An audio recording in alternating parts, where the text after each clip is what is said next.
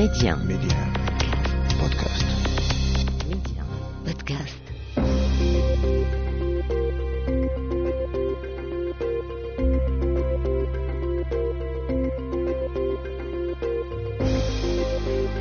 L'Afrique doit faire confiance à l'Afrique et le développement du continent passe par les Africains eux-mêmes avant tout. Voilà pourquoi je vous propose votre émission Coémergence, un rendez-vous qui vous aidera à mieux saisir les opportunités d'investissement et de business dans les économies africaines. Medi 1, Coémergence, Omar Baldé. Bonjour et bienvenue dans votre émission. Cette semaine, Coémergence revient sur l'élection de Bola Ahmed Tinubu à la tête du Nigeria. Quels sont les défis et grands dossiers économiques qui attendent le président élu, mais surtout, va-t-il poursuivre certains grands chantiers qui engagent le Nigeria avec ses partenaires du continent? Nous en parlons longuement dans votre rubrique Les échos de la semaine. Comme chaque début de mois, nous aurons notre rendez-vous avec le rédacteur en chef de l'agence panafricaine spécialisée dans l'actualité financière et économique ECOFIN au menu de nos discussions aujourd'hui avec Idriss Lindier, l'évasion fiscale et le blanchiment d'argent en Afrique. Il sera notre invité. Enfin, nous terminerons cette émission au Niger où nous irons écouter ce qui a été dit lors de la neuvième session du Forum régional africain pour le développement durable, notre correspondant à Niamey, Jean-Djibril William, y était pour Médien. Quels sont les grands sujets de votre émission? Tout de suite, le développement. Les échos de la semaine. C'est bien évidemment l'événement de la semaine. Le Nigeria a élu un nouveau président en la personne du vieux routier de la politique, Bola Ahmed Tinubu, ce musulman de 70 ans ancien gouverneur de Lagos, va ainsi succéder à Muhammadu Buhari dans trois mois. Retour sur son élection et les réactions de certains de ses compatriotes, des Nigérians qui ont de nombreuses préoccupations d'ordre économique, comme nous le dit notre correspondant à Abuja, Gilbert Tamba. Bola Tinubu, 70 ans, a été déclaré vainqueur de l'élection la plus compétitive du Nigeria depuis la fin du régime militaire en 1999 largement reconnu pour avoir développé le centre commercial nigérian, la ville de Lagos. M. Tinubu a battu l'ancien vice-président Atiku Abubakar du PDP et Peter Obi du Parti travailliste soutenu par la jeunesse. Il devient ainsi en principe le remplaçant du président sortant Mohamed Bouhari et prêtera serment le 29 mai prochain. L'opposition rejette les résultats et parle de manipulation des résultats issus des urnes. Le pays le plus peuplé d'Afrique est confronté à une économie en ruine, à une insécurité généralisée et à une inflation élevée. En tant que nouveau président du Nigeria, j'ai promis de travailler avec vous et de faire de ce pays un modèle de développement. M. Tinubu, un ancien cadre de Mobile Oil, se sent en droit d'accéder à la présidence nigériane. Sous son mandat en tant que gouverneur de l'État de Lagos, il a massivement augmenté les revenus de ces grands centres commerciaux du pays grâce à d'énormes investissements étrangers. Son accession au pouvoir ne suscite pas pour autant d'engouement dans la capitale fédérale Abuja et dans le reste du pays. En tant que citoyen nigérian, la seule chose qui me préoccupe, c'est la paix. Peu importe qui a tort ou qui a raison, nous devons rester unis et travailler ensemble afin de propulser notre pays vers l'avant. De nombreux Nigérians se méfient d'un autre président ayant des problèmes de santé après la mort du président Omar Moussa Adou en 2010 et d'un président actuel qui a passé beaucoup de temps à se faire soigner à l'étranger. Après avoir remporté des élections, il devra s'attaquer à de nombreux problèmes laissés par M. Bouhari, notamment une insécurité généralisée, un taux de chômage élevé et une inflation croissante et un pays divisé. Merci à vous, Gilbert Tamba, correspondant de Médien à Abuja. Chaque changement de président est source d'inquiétude pour les partenaires. Cette fois au Nigeria, c'est le parti du président sortant, l'APC, qui conserve le pouvoir. De nombreux observateurs parient sur une continuité et le respect des engagements du Nigeria par rapport à certains projets. On pense par exemple à celui du gazoduc Nigeria-Maroc. Écoutons ce qu'en pense Arin Zouzi, spécialiste de l'Afrique. Bon, je pense qu'étant issu du même parti euh, que son prédécesseur, euh, nous serons dans une forme de, continuité. Euh, il n'y a pas à ce niveau-là à s'attendre de véritables ruptures. Donc il n'y aura pas véritablement de changement. Nous sommes plutôt dans une forme de, de continuité. Et bien évidemment, le Nigeria jouera pleinement le rôle qui est le sien si les circonstances l'exigent. Coémergence, l'invité. Il s'agit de Idriss Linger, rédacteur en chef de l'agence panafricaine spécialisée dans l'actualité financière et économique ECOFIN. Comme chaque début de mois, Idriss Linger partage son analyse de l'actualité économique du mois avec nous dans Coémergence. Aujourd'hui, nous allons parler d'évasion fiscale et de blanchiment d'argent en Afrique. L'évasion fiscale, un fléau qui coûte au moins 17 milliards de dollars au continent. Bonjour à vous Idriss Linger et merci encore une fois d'être au rendez-vous dans Coémergence. Bonjour Omar Baldé et bonjour euh, à tous les auditeurs de Midi 1 Radio. Alors Idriss Linger, le Maroc est sorti de la liste grise du GAFI. Le GAFI, c'est le groupe d'action financière. C'était donc euh, une actualité que nous avons suivie la semaine dernière. Quels avantages cela donne à la place financière Casablanca Finance City, première place financière des investissements dans le continent. C'est en effet une excellente euh, nouvelle pour le Royaume du Maroc qui, euh, comme vous le connaissez, est un pays investisseur qui va à la conquête de nouveaux marchés, qui est au cœur d'un ensemble de processus de transformation à destination des marchés européens.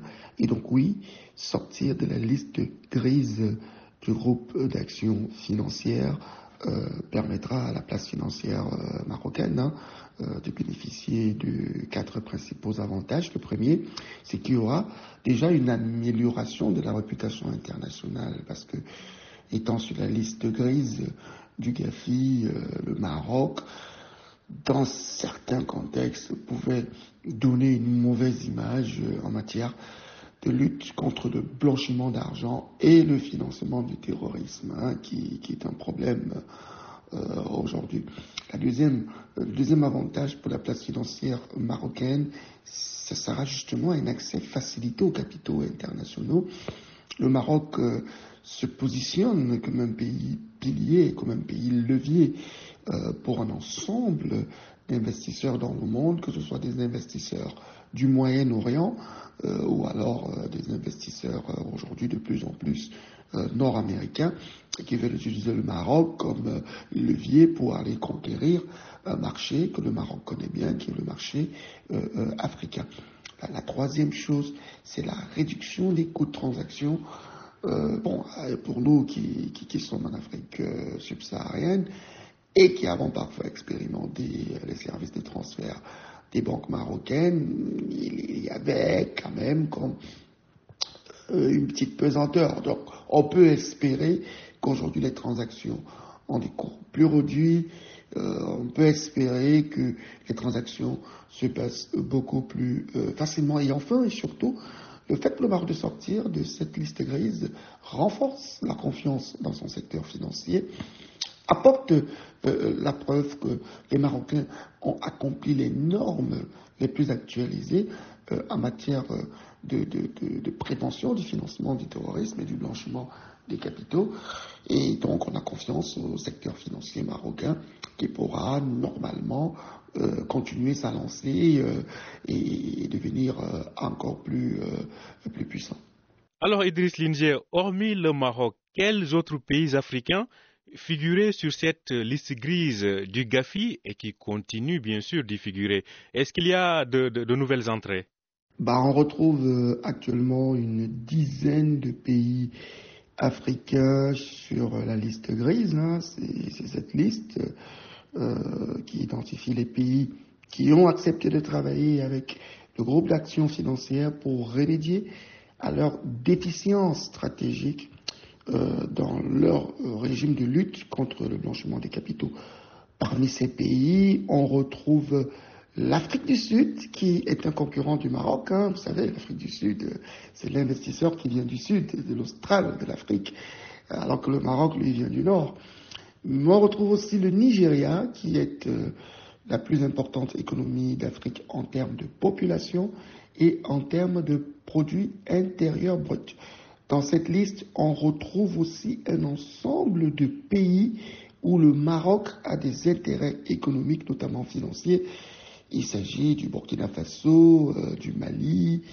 Euh, on retrouve aussi le Sénégal, où le Maroc est implanté avec une importante banque. Et enfin, nous avons en Afrique euh, un pays qui, pour nous, est le pays pivot du développement futur de l'Afrique, la République démocratique du Congo, qui est dans la liste grise. Mais attention, liste grise ne veut pas dire qu'on est mauvais. Liste grise veut dire justement qu'on travaille avec le GAFI pour améliorer ce qu'on fait déjà en bien. Donc le Maroc n'était pas aussi mauvais que ça. Il était juste en train de travailler avec euh, euh, le GAFI. Et c'est pareil pour les pays qui restent, une dizaine de pays, euh, dont la Tanzanie, la RDC, le Sénégal, le Burkina, le Mali, l'Ouganda, le Mozambique, l'Afrique du Sud, le Nigeria. Le Nigeria, dont on a largement parlé tout à l'heure dans cette émission. Alors, Idriss Linger, en plus d'être le rédacteur en chef de l'agence Ecofin, vous êtes également expert sur l'évasion fiscale en Afrique. Justement, parlez-nous euh, de cette hémorragie. On parle de 17 milliards de dollars perdus par les États africains chaque année en raison de l'évasion fiscale. Alors, l'évasion fiscale et le blanchiment des capitaux euh, sont euh, un problème majeur en Afrique. Si on parle, par exemple, de l'évasion fiscale, selon le rapport sur l'état de la justice fiscale qui est produit par l'ONG euh, Tax Justice Network, dont j'ai aussi l'honneur de faire euh, partie euh, des experts.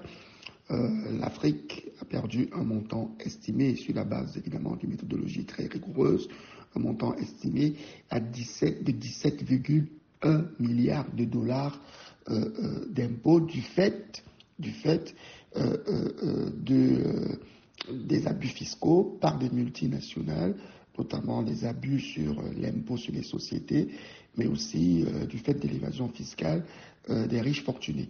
Les multinationales sont le plus gros problème en Afrique en termes d'évasion fiscale parce que les montants qu'elles occasionnent ont été estimés à près de 15 milliards de dollars, tandis que les, riches fortunés qui déplacent leur fortune dans des juridictions à faible ou zéro taux d'imposition hors d'Afrique ont occasionné pour près de 2,4 milliards de dollars d'évasion fiscale. Et juste pour bien montrer ce que c'est, euh, euh, lorsque l'Afrique était en plein Covid et ne pouvait pas vacciner ses populations parce qu'elle ne pouvait simplement pas payer des vaccins, on a estimé que s'il n'y avait pas eu d'évasion fiscale, l'Afrique aurait pu vacciner 995,2 millions de personnes euh, de manière complète, que ce soit une dose ou deux doses.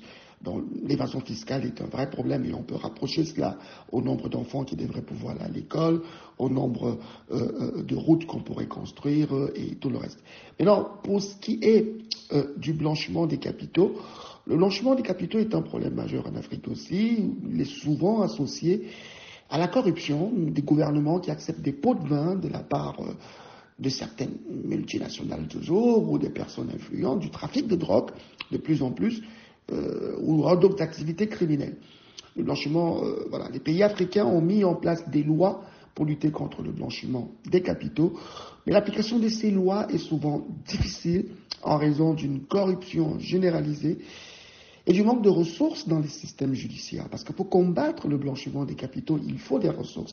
Idriss Linger, je rappelle que vous êtes le rédacteur en chef de l'agence euh, panafricaine ECOFIN. Alors, quand on parle d'évasion fiscale, habituellement, on a du mal à voir qui en profite réellement. Parlez-nous justement de qui se cache derrière ces opérations d'évasion fiscale en Afrique. Voilà une belle question, euh, Omar Baldi. Qui sait, peut-être que c'est moi qui suis le propriétaire de Microsoft et je joue discrètement les modestes journalistes et analystes en matière de fiscalité.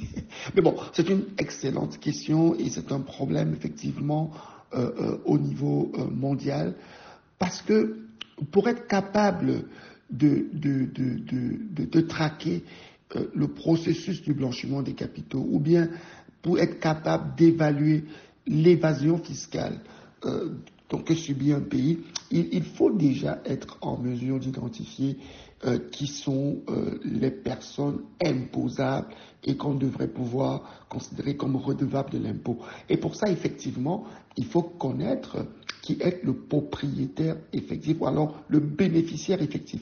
Le bénéficiaire effectif s'entend comme étant la personne qui, à la fin, à la toute fin, est le jouit du fruit de, l'intervention de toute entité légale. Par exemple, euh, euh, que euh, vous êtes actionnaire ou proche d'une entreprise X qui génère des milliards, mais on ne vous voit pas, on voit simplement une entité légale, on ne sait pas qui est derrière l'entité légale, on ne peut pas venir vous taxer.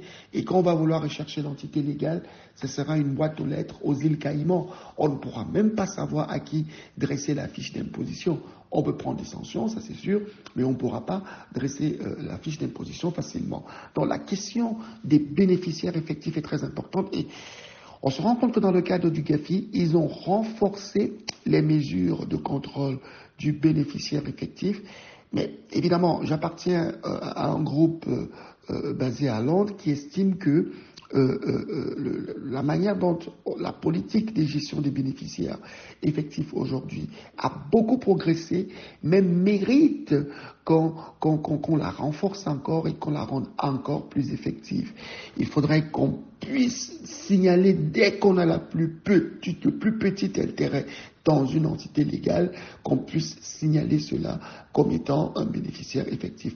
Euh, très bientôt, je pense, d'ici le 13 mars, cette ONG pourra lancer euh, euh, l'état de, la situation des bénéficiaires effectifs en Afrique et peut-être qu'on aura l'occasion de discuter des résultats de cette étude-là avec, avec Média Radio.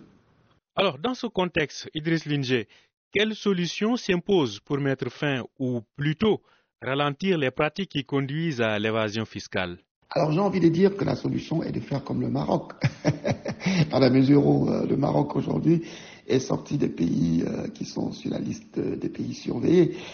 Non, il faut simplement appliquer effectivement les standards qu'imposent euh, les recommandations du GAFI. le GAFI a quand même mis des standards qui sont euh, d'un certain niveau de, benchmark, de conformité, et qui permettent qu'un pays puisse euh, euh, véritablement limiter au maximum les risques d'évasion fiscale, de blanchiment des capitaux, mais aussi de financement du terrorisme. Mais de manière plus ultime, il y a deux niveaux d'action. Les pays doivent déjà renforcer leur législation avec des, propositions de normes d'effectivité. Euh, les standards sont intéressants, mais on peut aller plus loin que les standards. On peut être dans l'effectivité optimale en, appliquant le, niveau le plus élevé des recommandations que donne le GAFI. Euh, par exemple, euh, on devrait pouvoir, en matière de bénéficiaires effectifs, on devrait pouvoir appliquer un standard où même les États publient la liste des bénéficiaires effectifs pour que ça puisse donner un exemple aux autres. Ce n'est pas le cas en Afrique aujourd'hui. Mais plus important encore, il faut qu'il y ait une transparence, une, coopération dans la transparence au niveau international. Et à ce propos, la décision de la Cour européenne de justice, par exemple, de, ne plus permettre qu'on ait un accès euh, à la liste des bénéficiaires effectifs, au registre des bénéficiaires effectifs euh, des pays euh, européens, bah, il constitue quand même un recul par rapport aux avancées qui avaient été faites jusque-là. De ce point de vue, l'Europe euh, a refusé de collaborer à, l'évolution. Pourtant, on, exige des pays africains qu'ils s'arriment aux standards. Ils disent aujourd'hui qu'il faudrait qu'on ait un motif légitime qui sera déterminé par un juge. Tout ça est devenu trop compliqué. Donc je pense qu'il faut qu'il y ait une meilleure coopération internationale. Et surtout que cette coopération internationale ne se passe pas sous l'égide d'une organisation particulière. Je pense que l'OCDE a poussé beaucoup d'efforts pour pouvoir améliorer le système au niveau mondial, mais il serait davantage plus intéressant que cette réforme-là se passe comme le demandent aujourd'hui les gouvernements africains dans le cadre du système des Nations Unies. Parce que dans le cadre du système des Nations Unies, les États participent, tu le vois, en principe égalitaire et le font d'une manière volontaire. Donc, aujourd'hui, pour lutter contre l'évasion fiscale en Afrique, il faut une dose d'action nationale, une dose de cohésion au niveau régional, euh, euh, comme ce qui n'est pas forcément le cas aujourd'hui, et qu'il faut qu'au niveau international, que les pays soient de plus bonne foi et qu'il n'y ait pas du deux poids deux mesures, comme on est en train de le vivre aujourd'hui, avec des règles qui ne défendent pas toujours les intérêts du continent africain.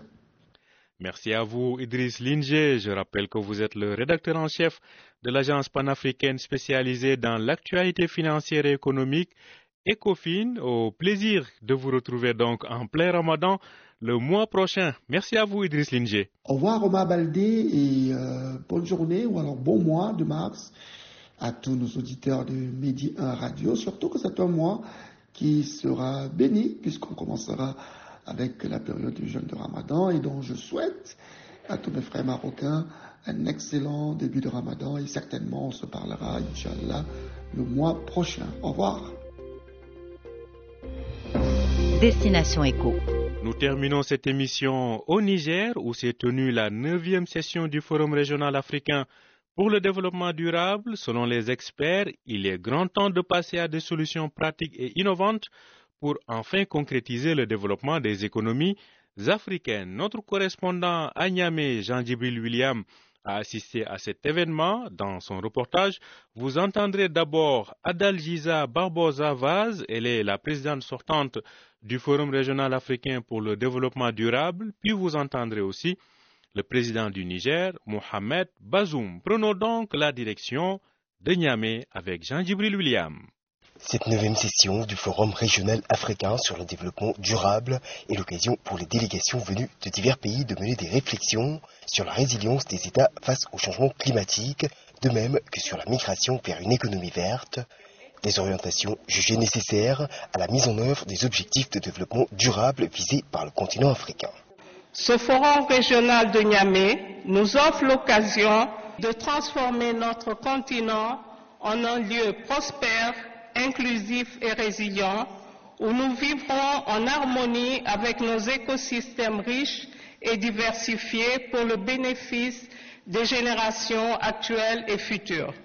À Niamey, il s'agira pour les experts de se pencher sur des solutions et mécanismes innovants à même d'accélérer la mise en œuvre des agendas 2030 des Nations Unies et 2065 de l'Union africaine des objectifs de développement durable dont l'atteinte reste entre autres menacée par des contraintes liées aux effets du changement climatique. J'invite le forum à des réflexions approfondies qui s'imposent au contexte de l'Afrique pour des solutions innovantes et durables à même d'améliorer l'accès aux fonds nécessaires pour faire face à ces fléaux planétaires et pour lesquels, on le sait bien, notre continent n'est pas le premier coupable, loin s'en faut. Cette neuvième session du FRAD est par ailleurs l'occasion d'un partage d'expériences et de bonnes pratiques entre pays membres, mais aussi de leçons apprises, notamment sur les progrès enregistrés dans l'atteinte des ODD tels que l'accès à l'eau, la problématique des villes et communautés durables ou encore les énergies propres et abordables pour le continent. Merci à vous, Jean-Djibril William, correspondant de Médien au Niger. Voilà, nous arrivons à la fin de cette émission. Merci de l'avoir suivi. Je rappelle que vous pouvez retrouver Coémergence sur notre plateforme Média Podcast ainsi que sur les plateformes de podcast habituelles. Merci de nous avoir suivis encore une fois et au plaisir de vous retrouver la semaine prochaine sur Média.